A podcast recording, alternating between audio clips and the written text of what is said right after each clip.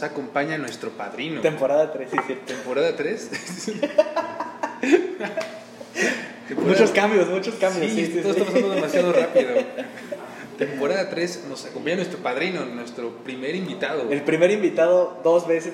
Dos veces. Esta va a ser su cuarta participación, si no me equivoco. Sí, Tercer participación. pero, la- no, pero la primera en donde me escucho. bueno, espero, espero que sí, ¿eh? Ah, pero esta Sí. vez si yo no me escucho, ustedes tampoco, entonces ya. Entonces ahí sí. Subimos un episodio en blanco. el episodio del, del mimo, ¿no? El episodio, la entrevista con el mimo. ¿no? Y hoy traemos... Hola, soy Miami, por Hola, cierto. Es que ah, Ay, sí, es cierto. Ya se nos olvidó cómo hacer esto. Ya, ya, ya. se llama edición. Ahí me lo dices en voz, ¿no? Sí. Ok. Y tengo que hacerte una pregunta. Una pregunta muy importante. Ah, tercera temporada, nuevas Tercera preguntas. temporada, nuevas preguntas, ¿ok? Adelante, tu pregunta. Y yo creo que esa te va a gustar en particular porque sé que te gusta Fallout. Entonces, ¿Es de Y- Fallout? no, no es de Ah. Fallout, pero tiene que ver. Sí, es que yo no he jugado eso, entonces. Se ha jugado mucho con el Fallout, pero no con el Fallout.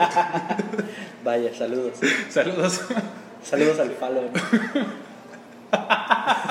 ya es la pregunta, perdón, ya. Bueno, entonces te gusta el Fallout, ¿no?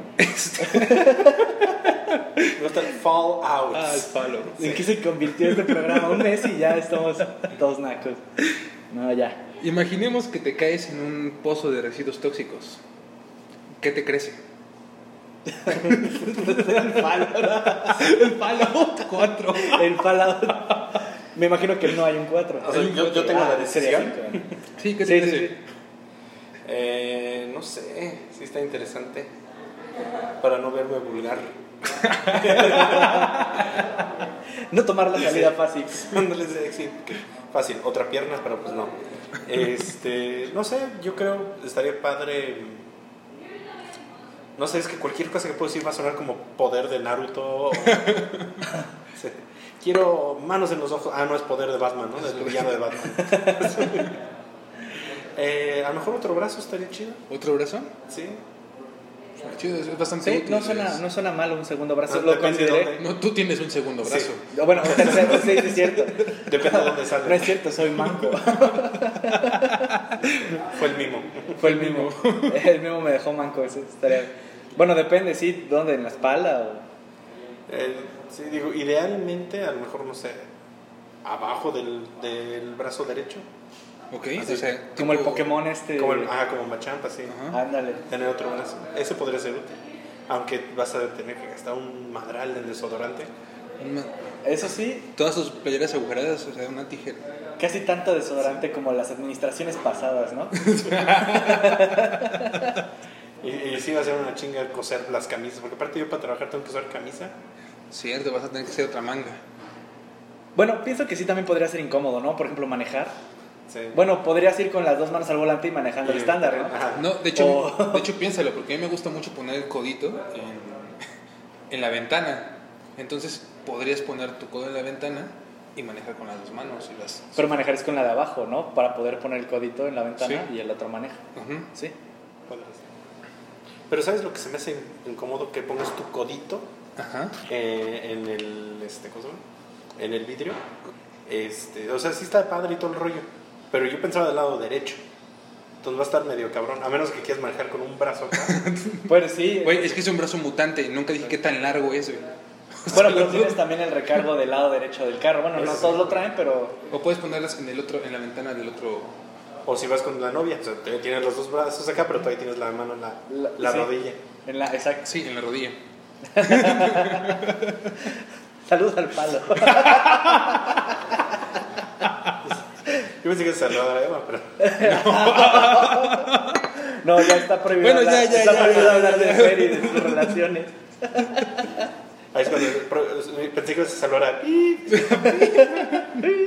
Está prohibido hablar de El programa Pip, ¿no? Este es el programa. Saludos a Eva. Y a la exnovia de Fer. Che puta. Y la de la uni. Y la Ah, Era de la uni, era de la uni. No, no voy a borrar, no voy a editar. No lo haré. Ok, no. Haz lo que quieras. No, ya, no, no quiero que Eva me odie, la he visto dos veces en mi vida. La tercera te va a matar, hermano. Ya, en fin. Este. Entonces te crece el, no, un brazo. Entonces brazo. El regreso más incómodo.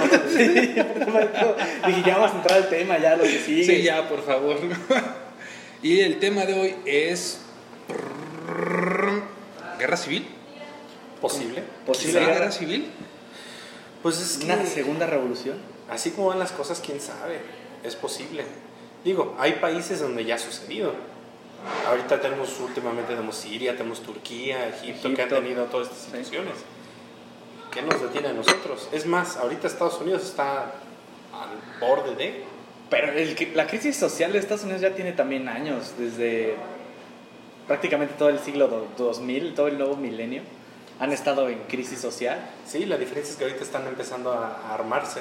O sea, desde el 2016 empezaron a crearse nuevos clubes de armas de parte de la izquierda. ¿Cuándo habías escuchado eso? Los pueden buscar. Redneck Revolt. eh, así, ya- así se llaman, Redneck Revolt. Y suena también a un gran título para un videojuego. Ah, sí. se, Mejor llama que Far Cry, se llama Far Cry 5. No sé si lo han jugado, pero Sí, no, es el de que matan al padre, ¿no? El padre cristiano. Sí, básicamente es un- hay una secta en Montana que este, la secta dice, fuck it, vamos a, a separarnos de Estados Unidos. Y tú eres un poli que te iba a arrestar al sacerdote ahí de la secta y de la appellation. Capturan a todo tu equipo, entonces tienes que ver cómo liberas a tu equipo y tienes que arrestar a este una revolución. Pero, eh, aborgar una revolución, pero ¿sabes qué es el pedo? Que eres una persona con un perro. No, Y el perro lo explotas constantemente. puedes hacerlo. El perro se llama Boomer. Baby Boomer. De hecho, de hecho, lo gracioso es que tú le pones como un explosivo, lo mandas a atacar, ves cómo se va corriendo y explota. Y después regresa. Eso es horrible. Bueno, si no se muere está bien. No, si se muere, tienes que irlo a salvar. Ah, ok. Ese es el pedo. Fer, porque es psicópata. Sí que es eso, Sí, la no, Segunda ¿a Guerra el examen? ¿A cuál? ¿De la teoría oscura? En la teoría oscura. Sí, salí que soy. No sé cómo. No me acuerdo qué dije que era. No me acuerdo. Saliste. te- Es que tengo, tengo la batería completa. Entonces puedo hacer el examen completo y te puedo hacer el el análisis completo. Podríamos hacernos un análisis completo, pero estamos en guerra civil. Entonces, Bueno, sí, sí. Sociópatas es otro programa. Sociópatas es otro programa. Ah, bueno. Pero sí, no, la bronca es que ahorita yo también nos sonaría al inicio. Ah, está muy mamón, ya llevan años así, no va a pasar nada. El pedo es que ya han salido en varias entrevistas especialistas de temas tanto de guerra civil como personas este, dedicadas este, a, la contra, al contraterrorismo y todo el rollo, que han analizado el hecho de que en Estados Unidos ahorita tienen todos los elementos necesarios para que empiece una guerra civil. De hecho, eh, hay un, este, un tipo australiano que trabaja, trabajaba con el Departamento de la Defensa de Estados Unidos. Uno de los güeyes que ayudó a planear el, eh, lo que se llamó The Surge en Afganistán y Irak. eh, Irak Ah, que trabaja con Bush. 2009. Bush hijo. Bueno, trabajó con Bush hijo y luego eh, más bien él trabajó con Obama para arreglar el desmadre que hizo Bush hijo. Que mira, no quedó perfecto. Sí, ¿no? Pero- Pero, sí. Y trabajó con Siria, trabajó todo ese desmadre. Se llama Dave Kilcullen o David Kilcullen. ¿No fue quien renunció esta semana? No, ese es bueno, otro que pendejo. no, ¿verdad? Es otra. Me no, estoy no. confundiendo de noticias. No, este es, este es un güey de real. Este güey sí sirve. Este es un güey en Se, serio. se llama David Kilcullen. Ok. En una serie de entrevistas que él hizo. ¿Él sí estuvo- mató a Colin? ¿Mm? ¿Mató a Colin? Colin, Ah, no ok, lo Colin. Colin. Pero este, en una serie de entrevistas que este güey hizo, él explicó cómo Estados Unidos tiene todos los elementos que tenían países como eh, este, Ucrania o como Siria en el momento que estarían en sus guerras civiles. Y, demo- y puso tal cual eh, los detalles. Incluso habló de cómo eh, básicamente la izquierda y la derecha, cada uno por su lado, podría eh, llevar a cabo la guerra civil y él planteó un hecho de cómo se vería una guerra civil americana. Y no solo, lo peor es que no solo él, eh, son personas que se han dedicado a la investigación de la guerra civil original americana, este, sociólogos que se han dedicado a la investigación de la guerra civil, que han sobrevivido guerras civiles de ellos mismos, han dicho que Estados Unidos tiene todos los elementos y lo único que necesita es que las mismas cosas que han pasado durante algunos años pasen, pero eh, En rápidamente, periodo- en un periodo en corto, un periodo muy corto. O sea, a mí lo que me encantó fue un, un- un periodista. Este se llama. Porque puta, hasta venga, vengo preparado. Nombres y todo. Sí, Invitados preparados, eso es Sí. de lo que se trata la tercera temporada. Claro, o sea, lo supimos cuando sacaste la presentación. ¿Quieres? Porque sí lo pongo. Sí, yo sé que lo ahorita, ahorita hacemos los, lo- el video y ponemos aquí los bullets, todo. Hay un periodista que se llama Robert Evans, que lo que hizo fue tomar todos estos elementos y señalar exactamente, ah, ok, esta si- situación que pasó en eh, Ucrania, esta es su equivalente americano. Esta situación que pasó aquí es de esto, este, y así lo va conectando. Ok. Y plantea formas específicas como cada lado podría hacerlo. Eso es lo que vuelve creepy, porque lo peor es que nosotros estamos a cuatro años de lo mismo. ¿A cuatro, cua- ¿Cuánto le falta para la reelección? Digo, para la elección de un nuevo presidente. Trump en Estados Unidos es No, aquí, próximo aquí faltan cinco, ¿no? Sí, Sí. en teoría. Faltan En cinco teoría. años. Pero es, bueno, Bueno, Ucrania... es posible que le dé un paro al corazón. No. Sí. ya le dieron Yo cuatro No, porque le va a decir Fuchi Guacala y Fuchi guácala ya. El sí. corazón se va a reactivar. El colesterol, ah, no mames, sí lo siento, se va a ir. Le va a dar un abrazo y Un abrazo. Se va No, a pero- de su mami. se va a acordar de eso. No, yo tengo la duda de Ucrania. Ucrania sigue en este problema de su guerra civil porque según yo fue muy fugaz, ¿no? Pues que Ucrania tuvo una guerra civil en 2013. 2013, yo me acuerdo porque lo seguí en el periódico. Sí, se, se pudo, se, se solucionó más o menos rápido y luego pasó lo de Crimea y, Y- se le olvidaron lo de la guerra civil. Sí, porque me me acuerdo mucho de intervención rusa, ¿no? Y que fue como se calmó muy rápido todo esto en Ucrania, porque fue cuando entró Rusia, pero a, a callar bocas así rápido. Pero eso está interesante porque al final de cuentas, la, o sea, la guerra civil como tal, ganó, ganaron los revolucionarios. Sí, me acuerdo que El hasta la policía se rindió. Seis, ocho meses después que entró Rusia. Sí. Pero sí. Porque yo me acuerdo que hasta la policía dejó las armas. Yo tu- tengo compañeras de trabajo que se vinieron acá a México precisamente para evitar ese desmadre. Sí. Que sí está cabrón. Pero sí. Sí, no. Y, y la forma que, ellos- que los platican ellas, que lo platican eh, estos especialistas, en cuatro años sí puedo ver grupos de choque aquí en México haciendo lo mismo. Bueno, y, y no, no no nos vamos tan lejos, ya tenemos a los a las autodefensas, ya están los Sí, pero eso es lo interesante. Nosotros tenemos que ver aquí que nuestra forma de política y la forma de política americana son dos distintas.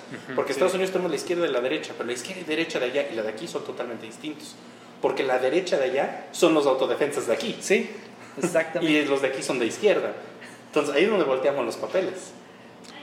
Sí, eso, y, y va a ser muy interesante, por ejemplo, si llegara a estallar un problema allá en Estados Unidos, ¿cómo nos impactaría a nosotros, no? Digo, económicamente me imagino que nos iría muy mal. O muy, Muy bien. bien. El pedo aquí es, depende de quién lo empieza. ¿A qué me refiero? Si los de derecha empiezan la guerra civil, esos güeyes son muy fuera de las ciudades. Entonces, lo que todos los especialistas dicen o predicen que estos güeyes van a hacer para pegarle fuerte al gobierno, va a ser que van a cortar el flujo de comida a las ciudades. ¿Cómo van a hacer eso? Hay este, grupos que ya, eh, autodefensas como nosotros lo vemos aquí en México, en Estados Unidos que se llaman las milicias, que con mil personas, armados hasta los dientes como ellos ya tienen las armas, Sí, como lo permite la ley allá. Exacto. Pueden detener el flujo de agua del norte de California al sur de California. El 80% de la comida de California se crece en el sur de, de California. Lo peor es que California alimenta casi todo el resto del país. California crea más comida que los siguientes 10 estados juntos. Entonces, si ellos le cortan el agua durante una semana, ¿cuánta cantidad de comida se va a echar a perder? Exacto. No, y es exacto la comida, el impacto económico, luego el social. Y entonces nosotros podríamos entrar a vender nuestro producto reemplazando la de California. la haciendo California. El pedo es que cuánto nos van a comprar. Exacto, ¿en cuánto nos van a comprar? Y dos, nos van a comprar.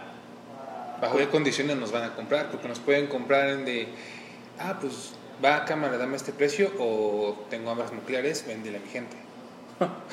Ah, Es que, Que sí, ves que no, su presidente también- no es muy dado a eso. No, pero también, por ejemplo, Pero tenemos que ver quién, o sea, si la derecha empieza la, la revolución en Estados Unidos, es porque Trump ya no está en la presidencia.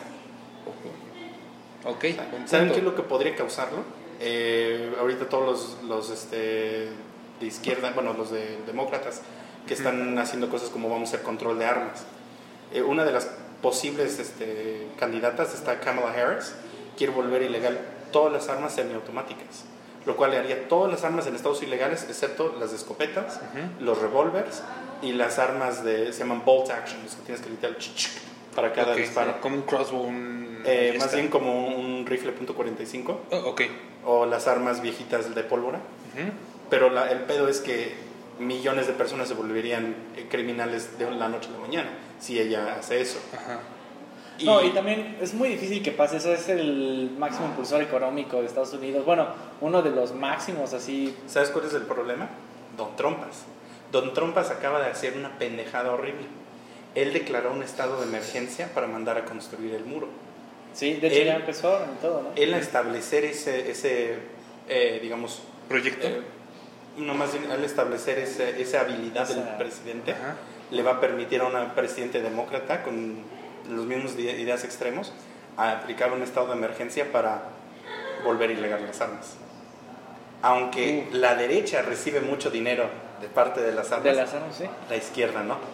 Entonces, ¿qué los va a detener? Pero, esa, oye, ah, ya veo, ya veo a dónde vas con lo del conflicto. Entonces, vuelves ilegal de las armas de la noche Y a la entonces mañana. todos estos güeyes se levantan. se levantan, son criminales, no van a... Sí, exacto. Y esto es algo, inclusive hasta en la cultura popular ya se, se satiriza mucho esto, ¿no? Así como, hey, nos quieren quitar nuestras armas.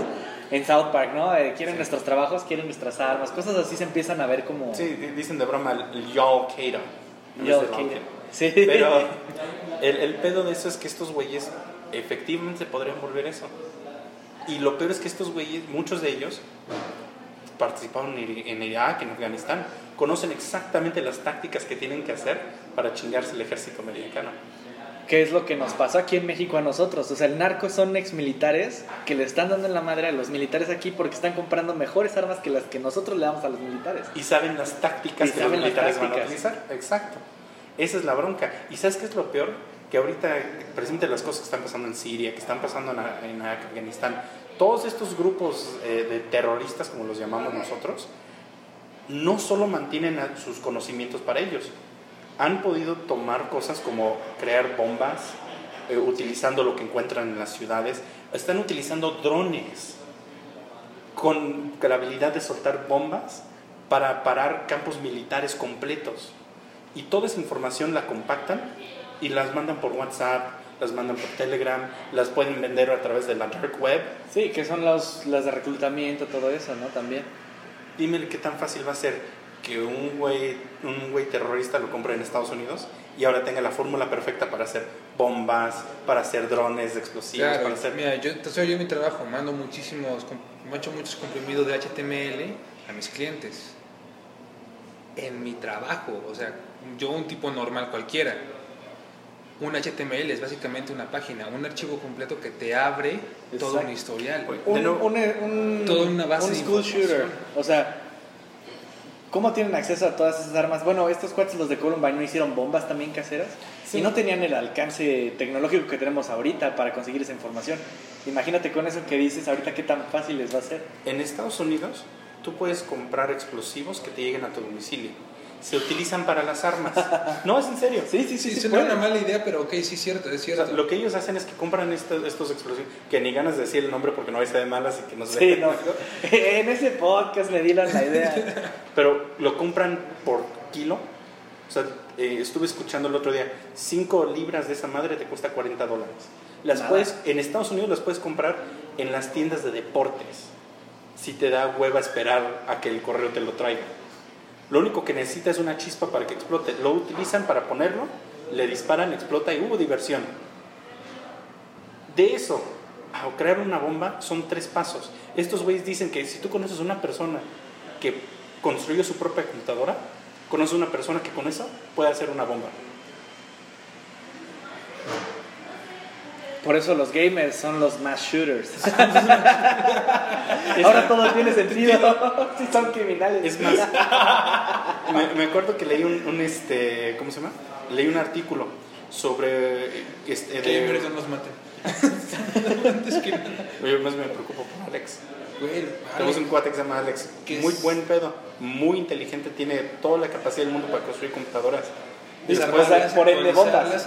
Y tiene cierto factor de Es piromaníaco. piromaníaco.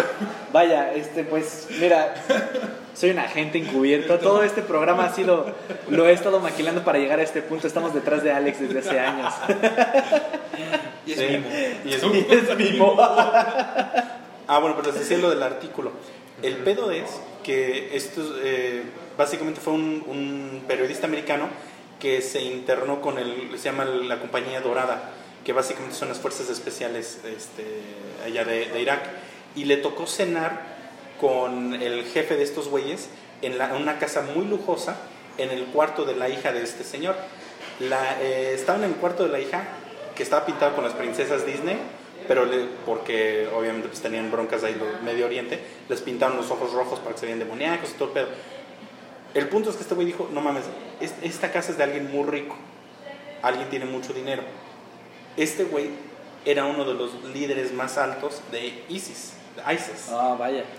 El pedo es que él no llegó a ese nivel porque era un gran guerrero, no llegó a ese nivel porque era un master strate- strategist, no, no era estratega, no era nada. ¿Sabes lo que era? Este güey era el gerente de una fábrica que hacía tubería. Y era muy bueno para hacer tubería y dirigir esta fábrica de hacer tubería. Cuando llegó ISIS, este güey convirtió su fábrica de hacer tubería normal para hacer bombas. Las fábricas que nosotros tenemos aquí en Querétaro se convierten, en, según las, las este, cosas de estos expertos, en 12 horas de vender tubería A vender bombas. a vender bombas. No, manches. Aquí en Querétaro tenemos todas las empresas necesarias para volvernos una industria militar en 12 horas. Solo hace falta el empujón adecuado, ¿no? Como, Pancho, como sí Pancho Guasón, ¿no? Domínguez Como pasó escucha en esto. Siria. como pasó en Siria. Y ahora también, rápido, como pequeño background para la gente. ISIS, ¿de dónde viene ISIS? De Al Qaeda. ¿De dónde viene Al Qaeda? De Estados Unidos. Al Qaeda, ¿sabes lo que significa? No, No, no sé. No, Es la base. la base. The Base. ¿Quieres oír algo que es de mucho miedo? En Estados Unidos hay un grupo de derecha de choque que se llama The Base, que se están basando y están siguiendo todas las leyes e instrucciones de Al Qaeda. No, tiene, no, no se me hace raro. Es, da miedo, pero no se me hace raro. De hecho, si ustedes quieren ver el desmadre que, o por qué yo digo que en Estados Unidos sí puede haber una guerra civil, vean cómo está la situación en Portland. Cada semana, dos semanas, hay un choque entre los de izquierda y los de derecha, de donde se agarran a golpes, porque Portland en sí solo es una ciudad ex- famosamente liberal, pero está rodeado de las zonas más rojas y de, derecha posible. Todas las armas, en un estado donde venden un montón de armas. Ahorita, grupos ahí como The Proud Boys, como eh, Patriot, Patriots Prayer, que son de derecha, eh, están enfrentándose directamente con los grupos de antifa de izquierda ahí. Y se están agarrando a golpes y todo el pedo. Y lo peor es que la policía está apoyando a las de derecha. Encontraron que la policía estaba mandando mensajes de texto a estos güeyes de Patriot Prayer para decir, oye, hay un pequeño grupo de antifa aquí en tal esquina. O diciendo mensajes como, si te vistes de tal manera, la policía no los va a recibir- revisar si tiene armas. Es más, detuvieron a un grupo de estos güeyes en el techo de un edificio donde estaba, había una protesta de antifa, con armas y rifles y así, alto calibre y todo el rollo. Y estaban- Francotiradores. francotiradores. Sí. Estaban esperando a ver si Antifa hacía algo que para ellos era cruzar la línea. En Portland está lo que falta para que empiece la guerra civil. El pedo es que, básicamente, si algo malo pasa en Portland, y los de izquierda en Nueva York, en, en Los Ángeles, en Boston, en todas las ciudades que tú quieras, hacen mítines y rallies y todo el desmadre,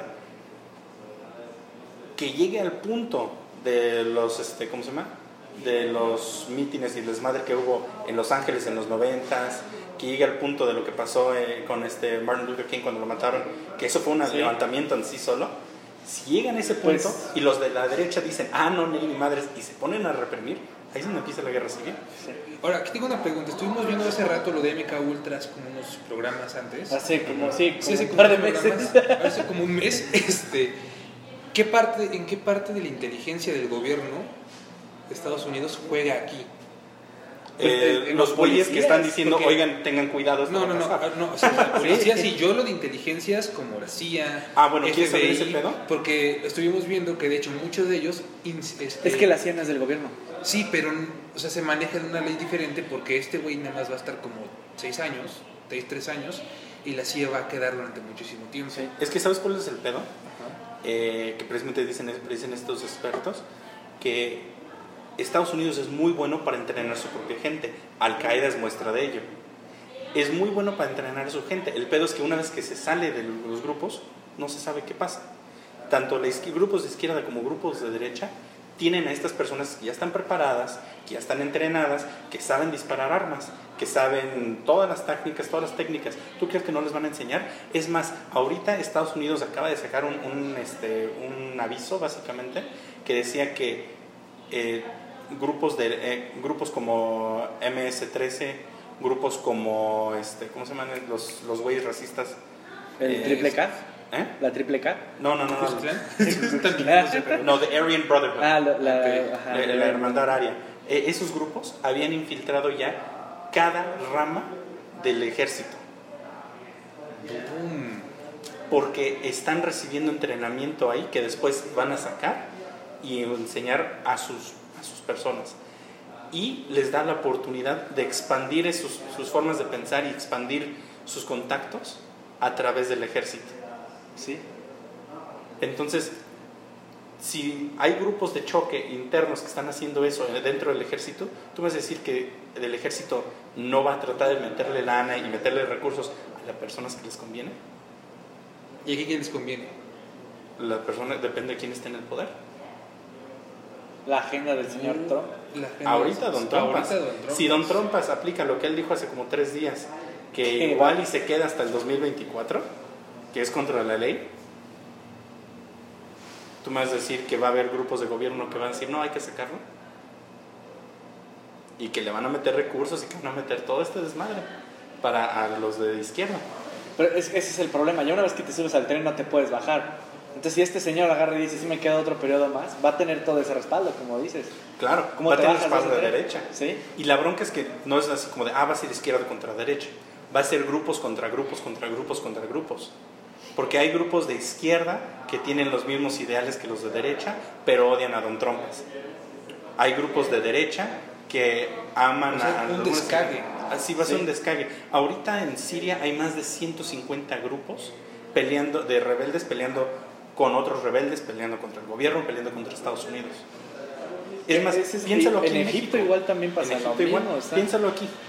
Hay grupos de choque como este, la Antorcha Campesina, como las hijas de Zapata, como este, ¿cómo se llama este? El subcomandante. Incluso El, subcomandante, Z, todos los, no sé grupos, qué. todos los Los grupos Zetas. de narcos, los todos los grupos de narcos. Y, es que luego, luego ese es el problema, ya no sabes, porque incluso hay, hay grupos así como de, de narcos, pero que son los cazasicarios, ¿no? exacto, que son los, pues, los templarios. Los templarios, pero los templarios también se dedican a lo Pero, mismo, ¿no? O algo así.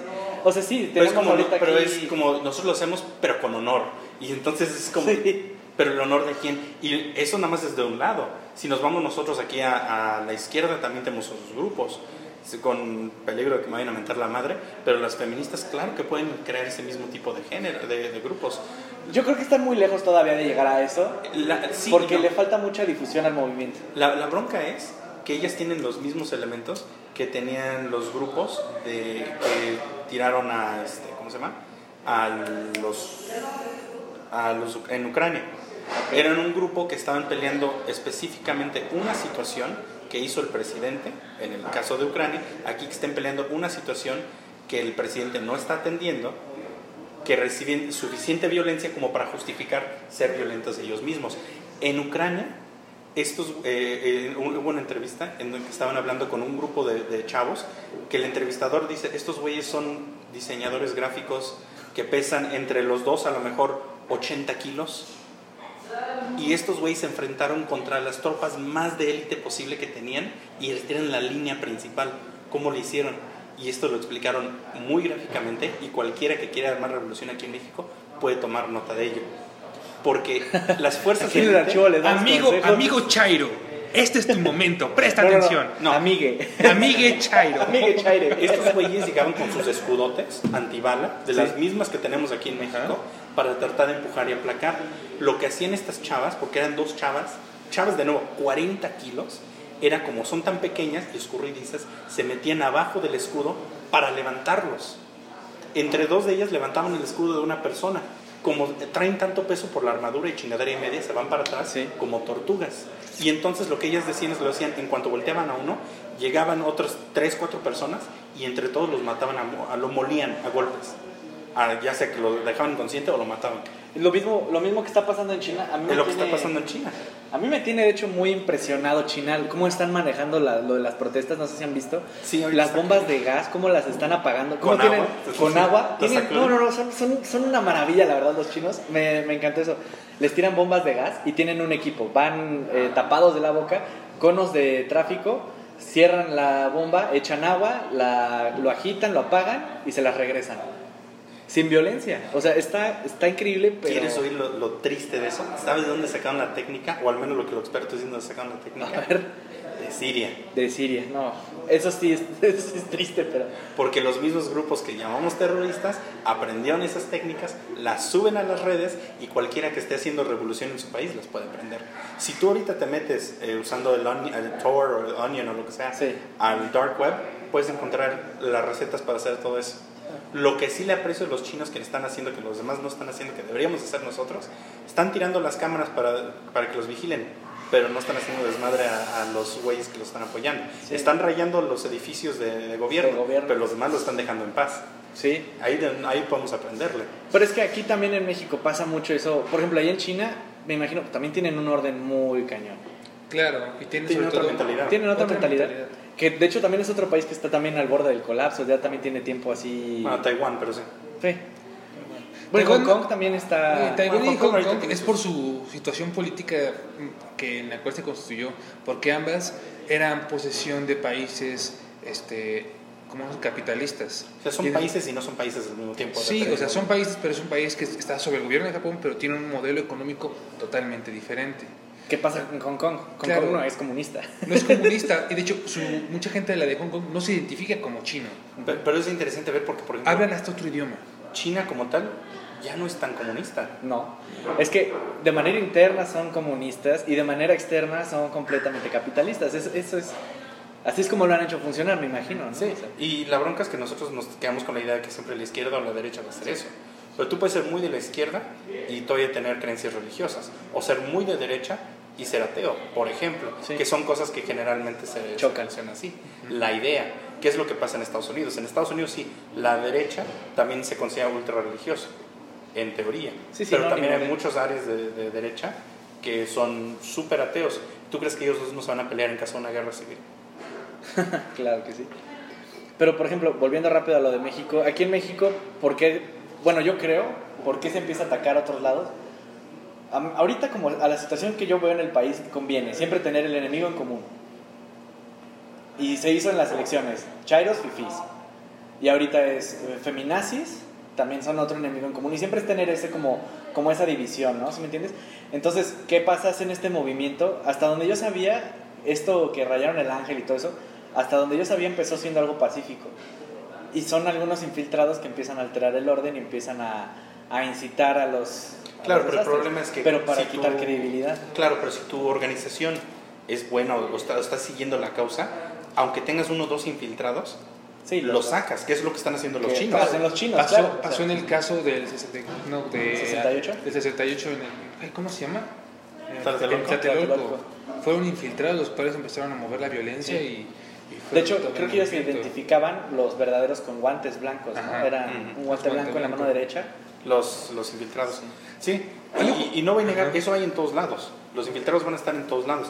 El pedo aquí es que tienes razón. Cuando fueron las elecciones aquí en México, eran los chairos y los fifis. El pedo es que ahorita ya no son nada más los chairos y los fifis. Son los chairos, los, fimi- los fifis, Las las feminazis, los granjeros que ahorita están haciendo desmadre porque les acaban de quitar sus, este, sus este, subsidios, sus apoyos. Ahorita otra vez están empezando a hacer los levantamientos. Los narcos están a todo lo que da. Es más, México ahorita tiene su, este, ¿cómo se llama? Su asesino serial que está matando a los asesinos, bueno, a los robacoches. A los robacoches. Sí. Hay una ¿No serial ro- matando, ¿no? Ah, eh, sí, eh, eh, de hecho, hasta para otro episodio. es un güey que está en el norte, no me acuerdo en qué ciudad está allá en el norte, que básicamente lo que ha estado haciendo es... Juárez, Chihuahua, algo así. No, creo que está en este, ¿cómo se llama? Estaba en Sinaloa. Sinaloa. Creo que es en Sonora. No me acuerdo, lo tendré que buscar. sí. Bueno, el chiste es que este güey lo que hace es agarra a un güey que roba coches, lo mata, lo deja tirado en un baldío y le deja un cochecito de, de juguete De Hot Wheels. de Hot Wheels por cada carro que este güey se había robado. Wow. De hecho, le dicen el juguetero, El por lo mismo. Y, y, y, por ejemplo, ahí podría ser un, un- Es que ese podría ser una organización o es un individuo. O Bueno, sea, al parecer dicen que es un individuo. Sí. Pero lo interesante de eso es la forma que está operando. Porque refleja mucho, o sea, refleja mucho con la forma que operan en, en Estados Unidos. Eh, han habido no solo los, los, este, ¿cómo se llama? los asesinos seriales que matan a 60 personas en un Walmart, sino en Estados Unidos ha habido personas que, eh, eh, militares que tienen eh, una presencia perfecta, que eh, un Sí, servicio sociópata. todo ideal, todo el rollo, pero que trabajando con la policía dijeron, no, la policía es corrupta, voy a matarlos. Y matan a ocho policías antes de que los puedan matar. Pero con un güey así, ya detuvieron, paralizaron toda una ciudad. sí. Hay gente así. Y nosotros tenemos ese reflejo ahí. Claro que tenemos nomás un güey comparado con los 20 güeyes que ha tenido No, Estados y por ejemplo, tiene sentido que sea en el norte, es la zona que está como en mayor contacto y mayor influencia gringa. Y también tienen ahorita la mayor eh, cantidad de de violencia. violencia también. Pero ahorita, por ejemplo, yo, este, a uno de mis alumnos, él viene de un pueblo, un rancho en Guanajuato, que él me estaba contando que él ahorita no puede regresar a su pueblo, porque ahorita su pueblo está siendo asediado por los guachicoleros. O sea, literalmente... Otro grupo violento. Otro, Otro grupo, súmale. Pero es literalmente, es como de este juego que estamos hablando, de Far Cry. El pueblo ahorita está encerrado, tomado de armas, disparándole a cualquier guachicolero que se acerca y los guachicoleros haciendo ataques para tratar de entrar al pueblo. Estos güeyes están peleando solos contra los guachicoleros porque los militares no entran. Y es un pueblo que está ahorita asediado. Lleva, este cuate me está contando que lleva cinco meses así. es Cortázar, ¿no? No, no, no, es un, es un rancho. Ah. Está por Cortázar, me- sí me dijo cómo se llama, no me acuerdo, pero que sí me dijo que está como a 5 kilómetros de Cortázar. Uh. Es decir, hace cuenta navajas aquí. Sí, sí, sí. Que literal es un pueblito que estos güeyes lo que hicieron fue sacar los coches que pudieron, los bombardearon, y entonces en lo que estos güeyes tratan de pasar al lado de los coches, le empiezan a disparar con rifles de la época de la revolución. Pero están ganándole Oye, ahorita a los Qué guachicoleros. calidad, ¿eh? Sí, pero imagínate, o sea, eso no tarda en llamar la atención de otro grupo. Exacto. Ese tipo de desmadres están pasando por todo México. Pero Es que ¿quién ponte, sabe? ponte- ponte a pensar aquí en Querétaro. O sea, Querétaro está sitiado. O sea, aquí vivimos relativamente tranquilos, pero ponte a pensar y Querétaro está rodeado, está sitiado. O sea, ¿dónde sales, no? Pues sí, tenemos una situación similar a Portland. La diferencia Exacto. es que en vez de ser liberales y, y de derecha Aquí y es este, conservadores. conservadores, bueno, más, más que más que eso, aquí tenemos los conservadores y los grupos de este, delictivos. Y los grupos delictivos. Que esos fácilmente se pueden volver su propia facción. Sí. Que eso es lo que ha pasado en Siria. También mucho, mucho que yo veo más, ya más contextualizado es que tenemos mucha similitud en México como en los tiempos de la revolución. Tenemos a los conservadores, tenemos a los independientes o los chairos, chairos y fifís. Unos quieren recuperar la fuerza de gobierno, otros quieren impulsar un cambio más violento y están aquí encapsulados. Tenemos el caso de espionaje por parte de otro país que no sabemos quién es, quién será. ¿No supiste, supiste el caso de Pegasus? De Putin, digo, De sí, Pegasus. De Pegasus. No, no. Sí, agarró mi chiste. Sí, sí. Pegasus es Tarde, un- pero sí fue. Ya. Pegasus, Sí, sí, lo dije. Sí. Pegasus es un, es un, es un software de, de investigación y de espionaje desarrollado por Siria, el cual se usa para espiar gobiernos, que se detectó en México y lo están usando para espionar a grupos delictivos, a grupos de gobierno, periodistas, incluso el presidente con el expresidente Peña Nieto está observado. Sí, de hecho, lo que están diciendo es que, es que- todos los observados son personas que están en contra o que tienen choque de alguna manera con el gobierno actual. Sí. Y ese va a ser, esa va a ser la cerecita del pastel a final del sexenio para que lo relijan otra vez. Van a traer a Peña Nieto a, a enjuiciarlo. Esa va a ser como su. Miren, aquí estoy, ¿no? Pero tú crees que en el futuro diga, lo voy a reelegir? Ya lo está diciendo, o sea.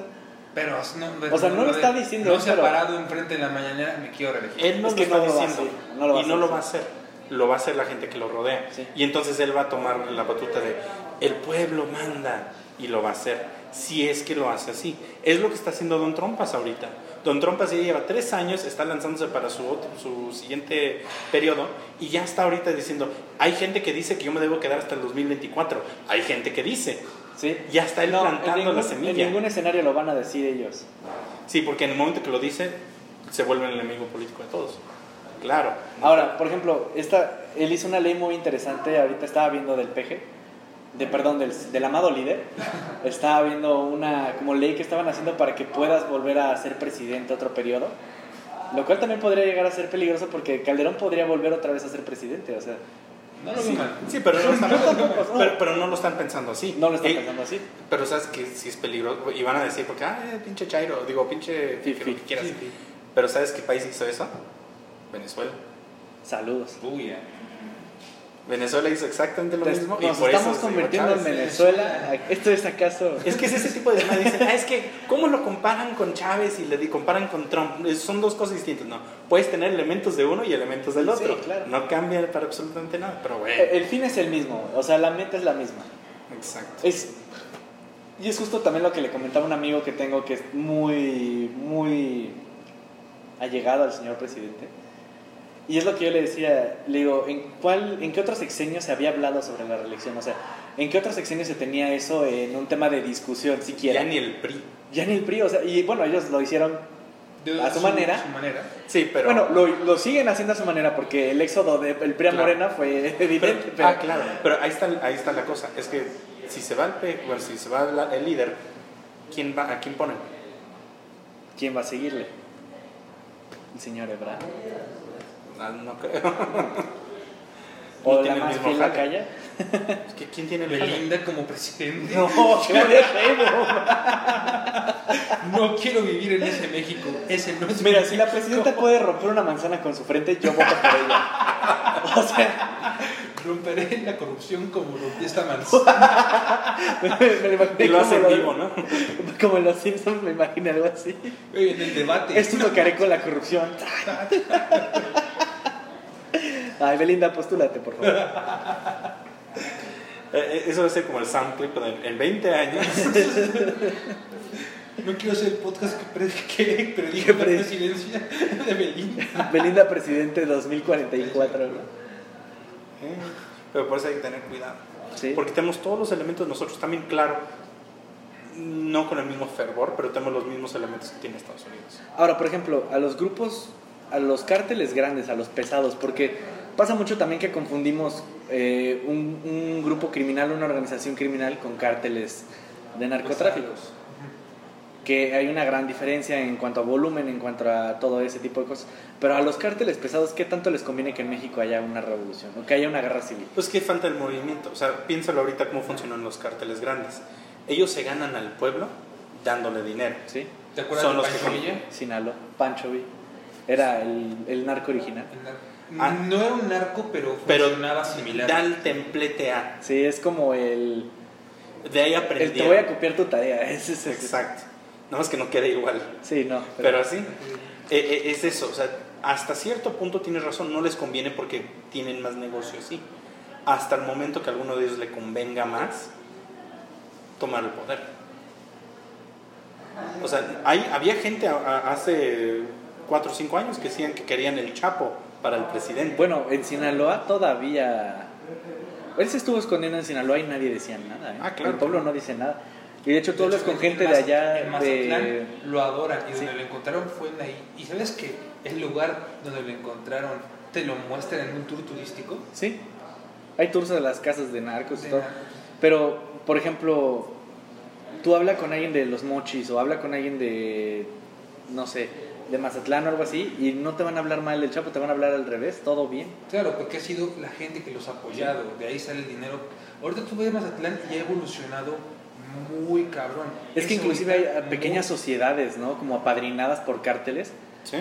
A mí me platicaba hace muchos años un taxista que él vivía en un pueblito allá, creo que en Sinaloa, y dice, es que ahí no pasa nada. Tú dejas la puerta de tu casa abierta, tú puedes dejar las llaves del carro en la calle así, y nada le va a pasar nada. El costo de eso es que nos están vigilando todo el día y si alguien se pasa de lanza, desaparece de un día a otro, nadie dice nada, pero no pasa nada. Claro, pero ¿a cuánto estamos de eso que pasa, por ejemplo, con la policía? Exacto. Estamos nosotros, o sea, eh, la bronca de ese tipo de lugares, Policía, ¿quieres decir. ¿Cómo, cómo, le, ¿Cómo le llamó el amado líder? Eh, Guardia Nacional. ¿La Guardia Nacional? No, esos son como las camisas negras, pero...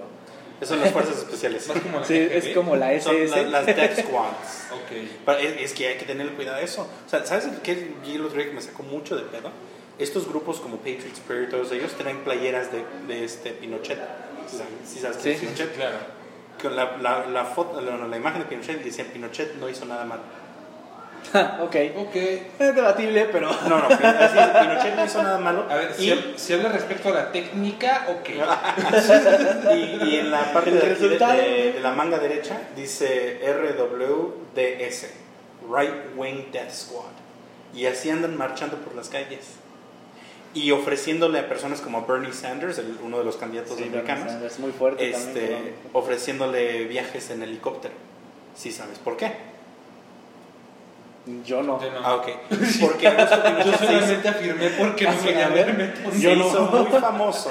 Yo sí, porque- pero la gente tiene que saber. Ah, bueno. Se hizo, Pinochet se hizo muy famoso porque él, este, una de las formas que mataba a sus oponentes políticos era subirlos a un helicóptero y darles un empujón. Wow, oye, creo que se en el Rey León. Sí, me imagino ahí agarran a Bernie Sanders, long live the Trump. Long live the Trump. Y Trump. Sí, vaya, entonces le están ofreciendo a Bernie Sanders. ¿Quién desaparecer a Bernie Sanders? Exacto. Y estos grupos, o sea, no es, no, no- no es tan descabellado pensarlo. Han habido güeyes que han atrapado a un día, dos días de tratar de, de, este, ¿cómo se llama? asesinar a un político.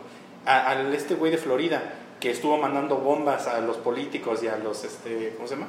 Y a los noticieros. Ajá. Este, lo, cuando lo Ah, encontraron, sí, sí, sí, sí, él tenía una lista de todas las personas que él quería matar y sus municiones y sus armas listas. Dentro de una camioneta que decía MAGA 2020, este, Trump y to- todas las claro, cosas El estereotipo. Exacto.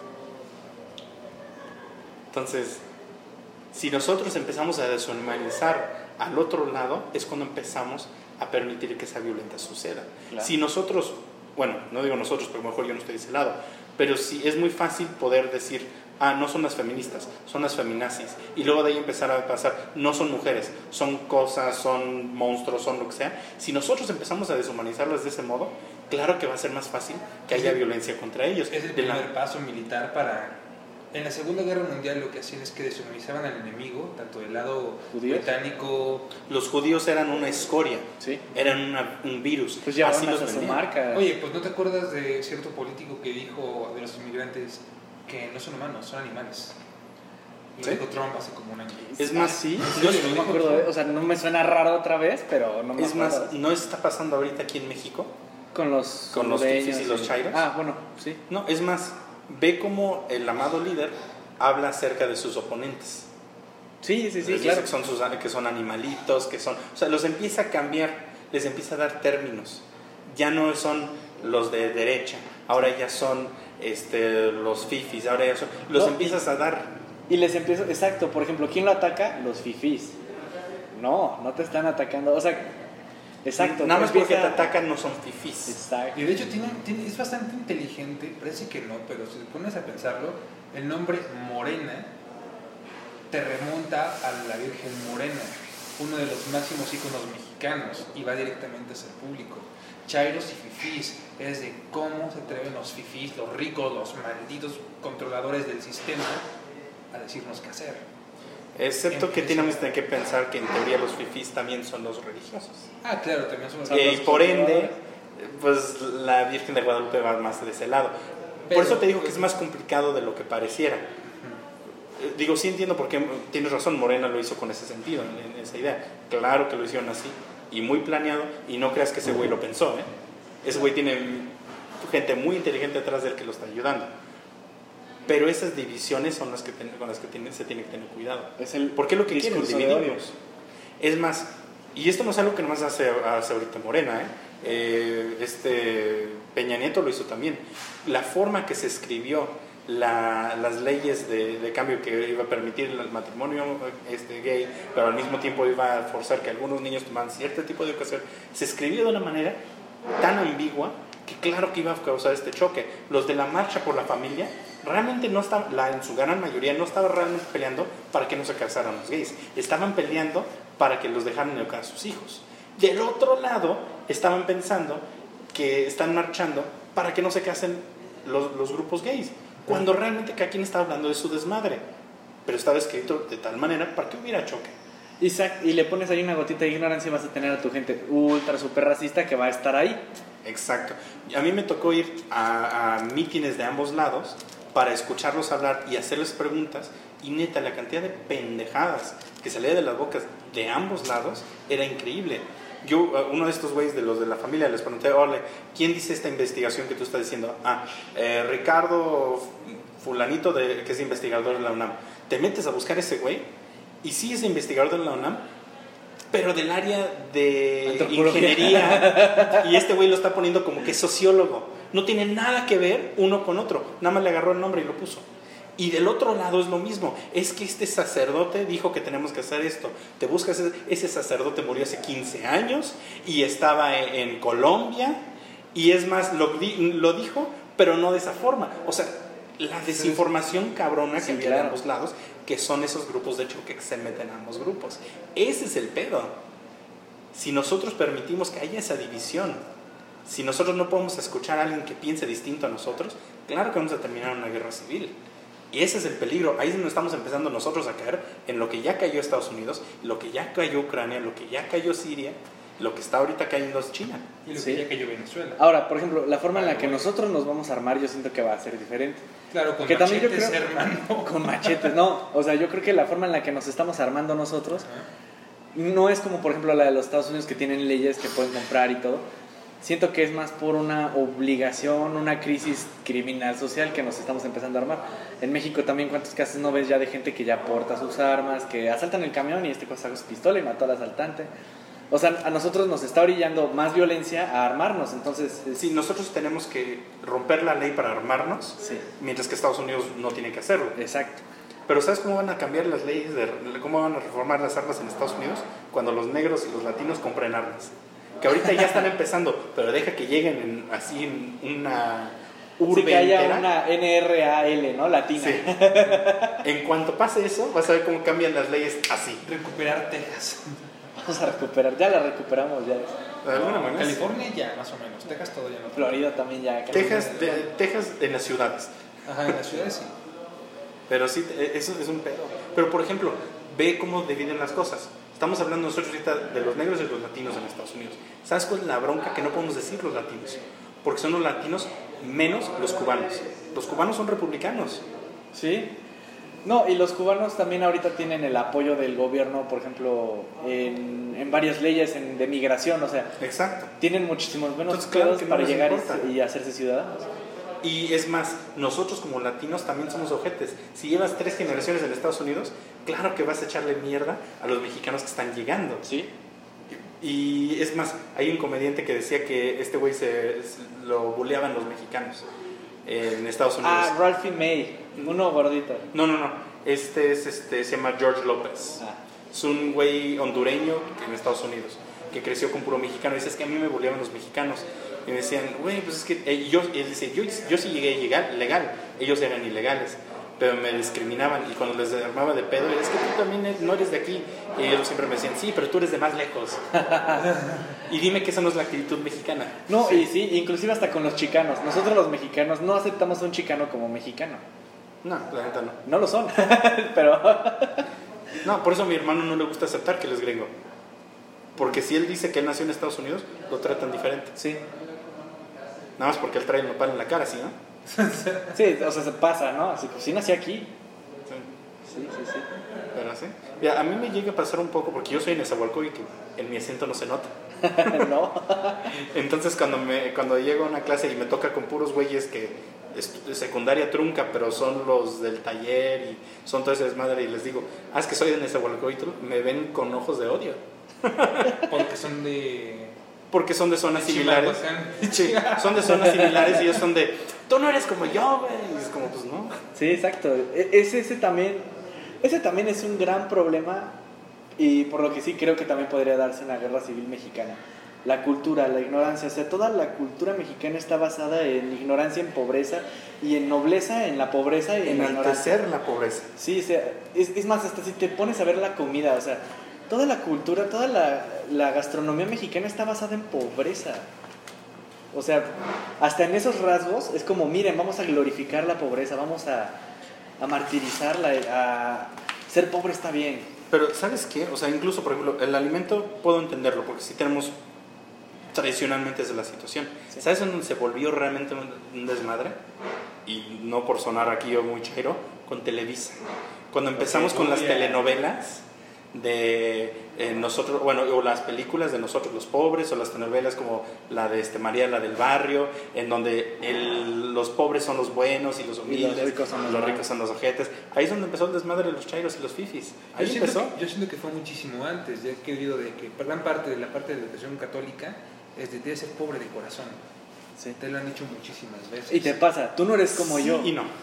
Sí, no, pero es algo fundamental que también se pone y en así que de, el pobre siempre, mi, mi abuelita tiene ese problema de que en el momento ella vende casas y no le gusta vender casas muy grandes porque ve a la gente rica que puede comprar una casa muy grande como alguien malo, alguien ojete, es como, es que rico, no es como Sí, que- claro, pero Pues por te ejemplo, pasa a ti, o sea, me imagino, a ti te dicen, tú no eres como yo, porque en el momento en el que tú te paras enfrente de ellos a enseñarles algo, en ese momento, o sea, ya tú ya eres el malo, ya eres el antagonista porque no eres parte de nosotros, o sea, Sí, sí, me los tengo que ganar. Esa Sí. es la bronca. Yo tengo que sentarme con ellos y echar desmadre de, no, sí, este, ten cuidado cuando digas esto porque si no va a sonar que eres, que te estás cogiendo tal. Y no creo que se quieran coger entre compas, ¿verdad? Sí, no, y eh, eh, neta tengo que hacer esos chistes. sí, tienes que, tienes que ir Porque a- si no, estos güeyes se ponen así. Pero te digo, tenemos que tener cuidado la diferencia entre, eh, por ejemplo, que sea por religión o que sea por la... Hay, hay puntos que sí nos llaman, llaman a eso, pero no podemos asumir que solo es una cosa. Porque yo puedo decir es Televisa, pero no nada más es Televisa. Es los grupos que le- les conviene dentro del- de, la iglesia. Son grupos como Morena, son grupos como... Es más, los mismos de, este, ¿cómo se llama? De los granjeros Sí, sí. que están recibiendo el dinero, sí, ellos necesitan el dinero para subsistir, pero ¿sabes por qué? Porque desde hace 40 años que ese dinero que están recibiendo lo debían de haber invertido para que puedan trabajar de ellos mismos. Ah, no, se lo clavan solos. Son los, es más, los mismos grupos este, delictivos causan esa mentalidad. Pero dicen, ¿para qué tengo que trabajar yo si este güey que está vendiendo droga me va a terminar manteniendo? Exacto, es un colectivo ya. Exacto, es más bien es el- la conciencia del dame, el de yo necesito, yo merezco. Como decía la, la hondureña, el de yo sé Lo que, que no tienen la obligación, pero miren lo que nos están haciendo comer. Sí, Esa mentalidad, no nada más de los hondureños, nosotros lo tenemos también. sí, claro. Y ahí es el peligro. No Y bienvenidos a la cuarta transformación. formación. que se se parece pare- mucho a la revolución. Pues sí, estamos en esas. Tenemos zonas, ahí. Pero- pero- los peligros. Entonces, chicos, no. Todos No somos divaguen. iguales, aspiren a ser mejores y no se victimicen. Creo que es lo. lo Yo creo que el mejor consejo que le podríamos dar a la gente es lean, ¿no? Lean, Lean, no voten por. Obrador. ¿Cómo, no, cómo- cómo era el, el chiste? ¿Cómo era el, el de caso cerrado? Erúquense lo que más se pueda. Este, trátense bien los unos a los otros y nos vemos en la próxima. La ironía. Y luego sale la misma, porque es la misma jueza que canta Sí, su claro. canción. ¿eh? Caso cerrado. Qué buen programa. Ay, un saludo a mi abuela, Es- que es- luego es- veo ese programa con mi mamá ve ese programa. Es Yo lo veo dadaísmo hecho latino. Sí, no, no, Tan no. surreal. Pues sí, nos quedamos con esa bonita frase irónica. pues. Pero sí, Caso cerrado. pero sí, o sea, lo, lo mejor que se puede comer, lee, pero no nada más lee una cosa. Porque si no te Sí. caes en el feedback. Te- no, Lee sí. de todo. O sea, por ejemplo, hace como la filosofía. Lees nada más a un autor y te vas a clavar en eso. No, Claro. tienes que leer de todo. Aprende de todo. Hazte Aunque, no, aunque te caigan gordos. Sí, un popurrí de cosas hasta ahí en la cabeza. Bueno. ¿puedes poner de final el tono de caso cerrado? Sí. Ok, De hecho, va a ser el intro de la tercera temporada. no te atrevas. Va a empezar caso abierto y va a terminar caso cerrado. Pero gracias por tenerme. Gracias, A ver hermano. si ahora sí me escucho. Sí, yo, Sí. yo sé que sí, esta vez sí. Sí van- ahorita van dos de dos que no me escucho, ¿eh? Dos de dos. Dos de dos. Hay un, Oye, el tercero sí, hay partes que Hay sí partes y no. hay partes que- Ahora, tienes el mejor episodio. Tienes el episodio Ah, perdido. sí, el episodio El perdido. El y ese fue. Yo creo que pudo tan haber ep- cambiado, cambiado el orden en el que se distribuía el programa. o sea. Déjame decir, el, el programa perdido puede derribar a cualquier gobierno. Con todo lo que se dijo ahí, Es puede- más, tal vez esa fue la causa por las que nos secuestró el mimo. Yo Ese creo- programa perdido. tenemos imágenes. Las vamos a ir soltando por Sí, las vamos a ir soltando. Ah, ponga atención porque en esta tercera temporada vamos a estar muchísimo más activos en Instagram. Vamos a poner fotos de lo que pasó en el programa perdido. Más Fue- activo se refiere a Fer, va a estar más activo en Instagram. Fer, hace unas chingas. yo, yo prometo estar más activo ahí en el grupo de Facebook, Archiveros. Archiveros, por supuesto. ¿Y qué más? ¿Qué más? Redes. Redes. Ahora red. Ah, yo no uso mis redes sociales porque no me vayan a seguir. Ese es un patrón de, ese es, ese Sí, es un patrón de nuestros invitados. ¿eh? Sí, no, yo ya aprendí. Eh, soy comunicólogo y yo por eso sé todo lo que pueden hacer con las redes. Eh, técnicamente sí tengo mi Twitter, no, sí leo las cosas, nada más que no, no publico mucho, pues estoy como Miami-003. También tengo el Instagram y creo que ahí es Miami0032. ¿Cuántos Miami 00 puede haber? Tal vez 32. Ven, hay un estado completo que se llama Miami, entonces debe haber bastantes. O sea, yo creo que tuviste suerte en el 002. Ciudad, sí. Ciudad, ciudad. Y un videojuego. Y una adaptación. Ver eso. Cosas. Sí. Películas, series, lo que quieras. Películas, series, güey. Hay un. No sé cómo se llama cuando es un videojuego, aparte. Dentro de un videojuego. ¿Spin-off? Hay un spin-off de Fallout que es Miami. Ok. Ah, bueno, un mod, eso es mod. Ah, Hay un. Vice City, Miami. Es Vice City, el, Miami. el Vice City. Sí, pues. Ah, las redes de nosotros ya no me acuerdo. Era arroba podcast del archivo en Twitter. Arroba podcast el archivo. Ah, no. Podcast Podcast, archivo, archivo. sí. Arroba podcast archivo en Twitter. Esto es el archivo en Instagram. Archiveros, grupo de archi- archiveros en grupo de Facebook. Y el archivo en Facebook. Este. Esta transmisión es completamente en vivo. Bueno, o sea, cuando tú la Porque escuches, nosotros estamos en vivo. nosotros estamos en vivo, como siempre cuando grabamos está en vivo. Que ustedes lo escuchen tres días después Pues es es otra cosa. Sí, no, eso ya es de ustedes, pero lo estamos transmitiendo directamente desde Lemuria Gastroarmónico, en la bonita ciudad de Querétaro, en el pueblito. Oye, qué rico café, ¿eh? Muy buen café. Muy rico café. Yo hice la capacitación del café aquí. Ernie, y si quieren probar un cachito de Ernie, en el buen sentido, Saludos al Falo. saludos, Saludos al Pablo. Si quieren probar un cachito de mí, pueden venir a Lemuria Gastroarmónico. No incluye el Fallout. Estoy muy triste porque una de mis alumnas me está. Yo le comenté que iba a venir a grabar y me dijo, ah, dime cuál es para escucharlo. Y le enseñé el, el- archivo y todo el rollo. Y dice, ah, dime cuándo sale para escucharlo. Creo que ya no tengo ganas. ¿Cómo se llama tu alumna? Laura, Laura, un saludo de parte Laura, un saludo y estás exenta, exenta de todo lo que se dijo aquí. sí, ya me preocupa. Pero bueno, gracias por tenerme. A ver si vuelvo a aparecer. Esperemos que sí, eres muy buen invitado, la verdad es que nos gusta. Eres el mejor, eres el invitado más desaprovechado que hemos tenido. Tres veces van. Tres veces van, bueno, dos. Dos. Bueno, tres, Sí, nunca lo sabremos. No se sabe. Dos, cuatro. A, a lo mejor soy el mismo y no se han dado cuenta. ¿Qué?